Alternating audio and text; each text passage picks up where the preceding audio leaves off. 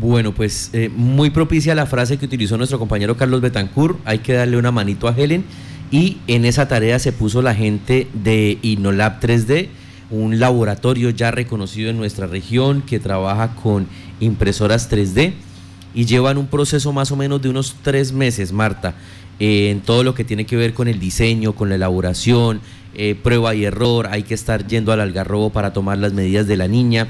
Y hoy eh, nos dan la buena noticia de que ya está lista la prótesis. Hay que señalar que una prótesis como la que necesita la pequeña Helen puede estar en el mercado alrededor de unos 400 millones de pesos. Y pues va a tener un excelente regalo gracias al equipo de profesionales de Inolab 3D que ya están con nosotros. Juan Pablo Ávila, ingeniero, eh, ¿cómo fue este proceso? ¿Cómo se eh, encuentran ustedes con esta historia de Helen y deciden empezar a trabajar para darle una manito a la pequeña Helen en el corregimiento del Algarrobo? Buenos días. Mm, buenos días, Johan, y a todos aquí en la sala.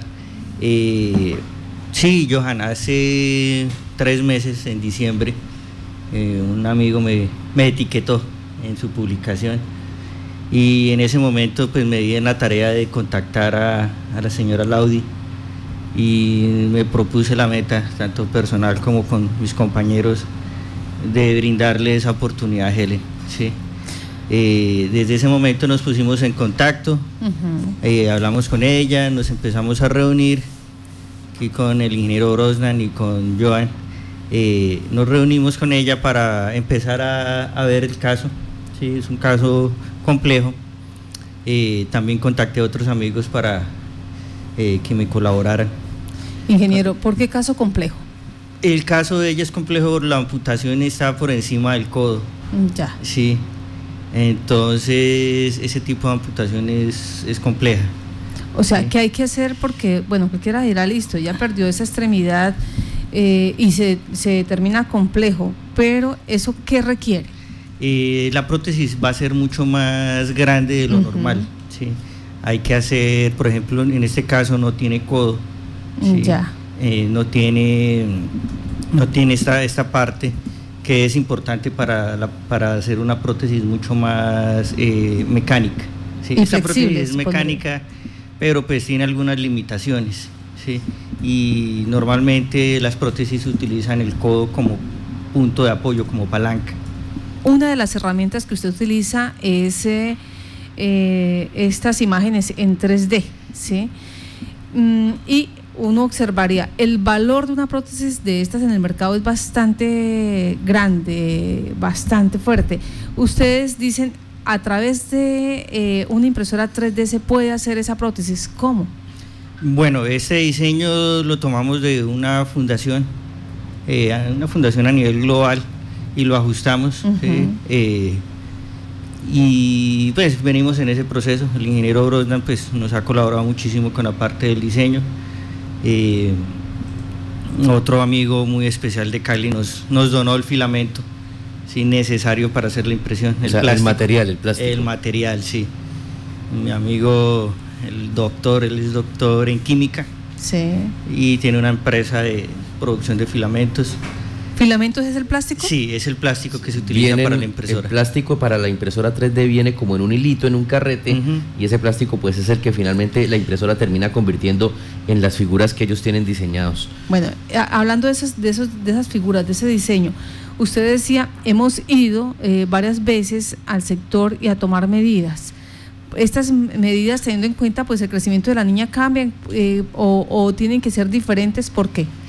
Eh, las medidas las tomamos pues como tiene su bracito derecho intacto. Eh, nos basamos en las medidas del brazo derecho eh, para poder hacer lo más cercano posible eh, para el brazo izquierdo. Ya. afortunadamente pues los niños crecen muy rápido. En unos seis meses posiblemente ya la prótesis no le quede porque pues van creciendo. Un niño crece muy rápido, entonces en seis meses lo más probable es que nos toque volver a, volver a hacer el proceso, pero pues ya como tenemos eh, adelantado los diseños, pues va a ser mucho más, más, fácil, más rápido. Quería saludar a Brosnas Vargas, él es ingeniero electrónico y hace parte de este equipo. Eh, Brosnas, buenos, buenos días, bienvenido a Contacto Noticias. Mm, buenos días. Pues, eh, ¿usted cómo se articula con el profesor Juan Pablo Ávila para este proyecto? Bueno, eh, con Juan Pablo ya habíamos trabajado antes en la, en la empresa de Innolab. Entonces, en busca de proyectos para innovar, para traer innovación al departamento, nos da la idea de, de, crear y hacer prótesis, viendo que pues esto aquí en Casanare no se ha, no se ha hecho. Entonces, eh, Juan Pablo me, comenta el caso de, de, Helen, entonces nos ponemos en la tarea de investigar, de hablar con ella, de reunirnos y empezar la labor. Y esa, esa bonita labor. ¿Cómo enrolan también a un estudiante? Todos ustedes son de Unisangil, de paso, hay que hacer esa cuñita. Todos egresados de Unisangil, Juan Pablo, ahora docente de Unisangil, que acompaña eh, este proceso también un estudiante de Unisangil, Joan Duarte. Buenos días. Buenos días. Estudiante de Ingeniería electrónica. Ingeniería electrónica. ¿Y usted cómo termina con, con estos genios? Eh, pues por ahí el hermano de Juan Pablo Avila me contactó y pues Juan Pablo necesitaba un ayudante en el, laboratorio. Y pues estuvimos hablando con Juan Pablo y pues me involucré con él. Me, me, me gustó todo lo que hacían en el laboratorio, todo electrónica, impresión. Y con él ya llevo como más de tres meses trabajando con él, tres, cuatro meses trabajando con él y me ha gustado la innovación que se ha cumplido en, en el laboratorio Inola. Bueno, Juan Pablo, hablemos de, hablemos de valores, de precios. ¿Cuánto puede valer una prótesis como la que necesitaba eh, la pequeña Helen? Yo tenía el dato de, un promedio de 400 millones de pesos lo que puede valer una prótesis de este tipo. Sí, eh, la señora Laudi, cuando la primera vez que nos entrevistamos, nos mostró inclusive una cotización eh, de un centro de rehabilitación donde le decían que la prótesis para allá costaba 400 millones y, este, pues. y este trabajo que ustedes están haciendo, mano de obra, material, el tiempo, su conocimiento, para tener ya esta prótesis lista que les voy a pedir en un momento que la mostremos a la cámara, eh, ¿cuánto puede valer? ¿A cuánto puede ascender esta donación que ustedes están haciendo? Bueno, aquí, como les dije, ya llevamos tres meses, ensayo, error. Esta es como la tercera prueba. Prueba que hacemos, sí. sí. a veces se va la luz, se nos daña la impresión, bueno, suceden muchas cosas. Sí. Sí. Eh, en horas hombre trabajadas y en tiempo de impresión ese brazo aproximadamente debe tener unos seis días de impresión. O sea, seis, días, imprimiéndose todas las partes. Bueno, vamos a mostrarle a la cámara la prótesis. Eh, hay que aclarar, faltan los acabados, es lo que está pendiente todavía. Es la tercera prueba, entonces uno entendería. Sí, esta es, esta es la parte del, de la articulación, porque recordemos lo que decía Juan Pablo, eh, es una lesión bastante difícil porque va por encima del codo, viene otra sección arriba para llegar hasta el sitio donde se, donde se eh, lamentablemente se presentó la amputación y pues también viene con, con la parte mecánica. ¿Cómo, ¿Cómo se da el movimiento de ayuda, Juan Pablo, de esta, de esta prótesis? Bueno, esta es una prótesis mecánica eh, utiliza este material, esto es cáñamo, eh, como material de tensión. No sé si alcanzan a notar un poco el movimiento que hace al cerrar. Esta, cámara. Bueno, ahí, eh, estamos sí, alcanza a cerrar un poco. la idea con, con, Helen y con la señora Laudi es entregarle esa primera versión. ya estamos trabajando y estamos analizando poder realizarle una prótesis electrónica. ¿sí? Ese es pues para que ella se vaya acostumbrando, vaya viendo cómo, cómo se utiliza y en el transcurso de unos meses eh, yo aspiro a que eh, en diciembre, sí, porque es bastante trabajo el que tenemos que hacer de investigación. Poderle dar una, una, prótesis electrónica a ella. ¿Ya ustedes hicieron ese cotejo de valor? Es decir, más o menos a la fecha vamos 6, 9, 10, 12 millones de pesos. Aproximadamente, eh, pues en tiempo, materiales y pues horas hombre trabajadas. Eh, una prótesis de esta cuesta alrededor de millón doscientos. Millón doscientos mil pesos. Pero eso es eh, en materiales. Y el otro problema, Marta, es que en este momento hay un veto, digámoslo así, un gran inconveniente para traer muchos de los componentes que vienen de China por todo el tema del coronavirus. Pero millón doscientos, eh, diría uno, los solos materiales, porque si uno observa son cuatro meses de trabajo, son varios profesionales, sí, que le han apostado a este proyecto. Entonces, eh, en sumatoria se acercaría casi que a los 10 millones de pesos, diciendo más o menos. Mm, no, un poco menos. Un poco menos. Un poco menos, sí. Pero sí, Marta, tienes toda razón. Eh, somos tres personas y pues el tiempo que uno le dedica a este es pues este completamente altruista. o sea, ¿por qué lo digo? Comparando lo que ustedes dicen, un poco menos de 10 millones frente a la cifra que le habían eh, aportado a ella, o aportado no, más bien, que le habían sugerido a ella que estaría en, eh, un promedio de 400 millones de pesos, pues deja ver eh, el gran esfuerzo que ustedes hacen. ¿Para dónde va a ser la entrega?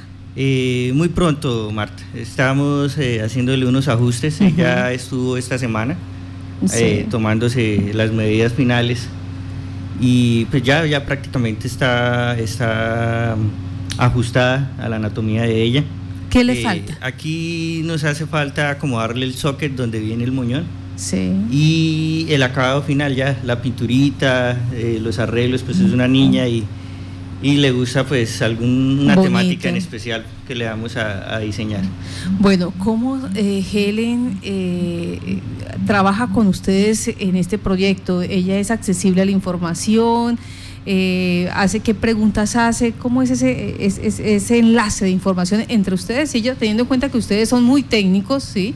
Y ella es niña. bueno, ella es, lo que me gustó de ella también es que es muy fuerte, ¿sí? Eh, es muy alegre esta niña y lo toma muy bien. Sí, ¿Les hace preguntas, por ejemplo? Sí, claro que sí, le enseñamos cómo, cómo es el proceso de fabricación, mm, Qué, máquinas somos las, son las que se utilizan. Le hemos ido mostrando pues, los diseños a través de la, de la señora Laudi y pues esperamos pues, finalizar este proceso con éxito. Pues ya prácticamente Dios mediante la otra semana o en unos 10 días ya tenemos el acabado final y, podemos hacerle la entrega a Helen de esta. Joan, una cosa es ser estudiante, otro es en la práctica. De esto, eh, adicional a que hacer el acompañamiento, ¿usted qué ha podido aprender? Pues en esos casos lo que uno ha aprendido en la universidad, más o menos uno lo va tomando ahí en, en, y también con la ayuda de Juan Pablo y el ingeniero Brosman también eh, también uno adquiere mucho conocimiento y pues es una etapa pues algo distinto a lo que uno está estudiando, pero digamos lo que uno está estudiando sirve también más adelante para, para innovarlo electrónicamente. Y muy, o sea, esa es la proyección que ustedes tienen como ingenieros electrónicos, lograr eh, que la meta sea en próximos meses poder construir este, eh, este mismo bracito, pero ya con referencia electrónico. sí, pues la idea, cuando recién empezamos a hablar con, con Laudi y Helen, ella nos comentó que el médico le recomendó primero una prótesis mecánica y luego, para, bueno, después de, adaptarse, una prótesis mioeléctrica, pues porque son más complejas, más delicadas. Entonces, por eso decidimos empezar con la prótesis mecánica, eh, dándole, pues, como decía Juan Pablo, que es una prótesis más compleja por, por los grados de libertad, que es el codo, el movimiento del agarre. Eh, entonces, pues iniciando nos ha ido bien. Pero la idea entonces es innovar, es eh, generarle la prótesis mioeléctrica ya más, más avanzada, que ella tenga movimiento más natural. Eh, Van en la mitad del camino. Sí. Bueno, pues eh, Johan, usted que estaba haciendo el acompañamiento, la familia, ¿cómo se siente? Nos complace saber que hay gente que le está apostando a estas actividades sociales. Esto es una muestra más de todo lo que se puede hacer con el tema de las impresoras 3D. Eh, hemos estado muy pendientes de todo el proceso que ha tenido Juan Pablo acá, ha estado en ferias internacionales, ha presentado proyectos propios, eh, se ha convertido en, el salvavidas de muchas personas acá Juan Pablo porque hay repuestos que son muy costosos o no se consiguen y terminan finalmente haciéndolos en estas impresoras 3D y ahora demuestran que se pueden hacer estas prótesis a muy bajo costo eh, bien elaboradas, con buen trabajo y que pueden ser accesibles para las personas de bajos recursos. Juan Pablo, pues eh, primero felicitarlo y segundo agradecerle por este aporte para, para, la niña Helen y esperamos que más adelante niños que necesiten este tipo de, prótesis, que necesiten este tipo de ayudas, pues puedan contar a través de un programa con las administraciones municipales o la departamental y que cuenten con el laboratorio de 3D para, para hacer las prótesis aquí en la región con muy buen trabajo, con un equipo de profesionales que estamos viendo y que pues muy seguramente eh, van a ayudar a que mejore la calidad de vida de los niños en Casanare. Eh, sí, Johan, muchas gracias. Eh, también quería dar una pequeña cuñita. También damos clases de robótica para niños los días sábados, entre semana, para que ellos también puedan en un futuro hacer ese tipo de cosas. ¿sí? Claro Eh, que desde sí. ahorita podemos empezar a, a enseñarles para que más adelante pues sean las personas que nos, eh, nos sucedan y empiecen a, a hacer y elaborar ese tipo de cosas aquí en Casanare. Bueno, primero que aprendan y segundo también que desarrollen ese, esa solidaridad hacia los demás. Bueno, pues a ustedes tres, muchas gracias por estar acá, por ayudar a Helen, ayudar a este proyecto. Eh, está Joan Duarte, Brosnat Vargas y a usted, ingeniero Juan Pablo. Gracias por estar en Violeta Estéreo. Gracias. Muchas Muchas gracias gracias. por la invitación. Sí, claro que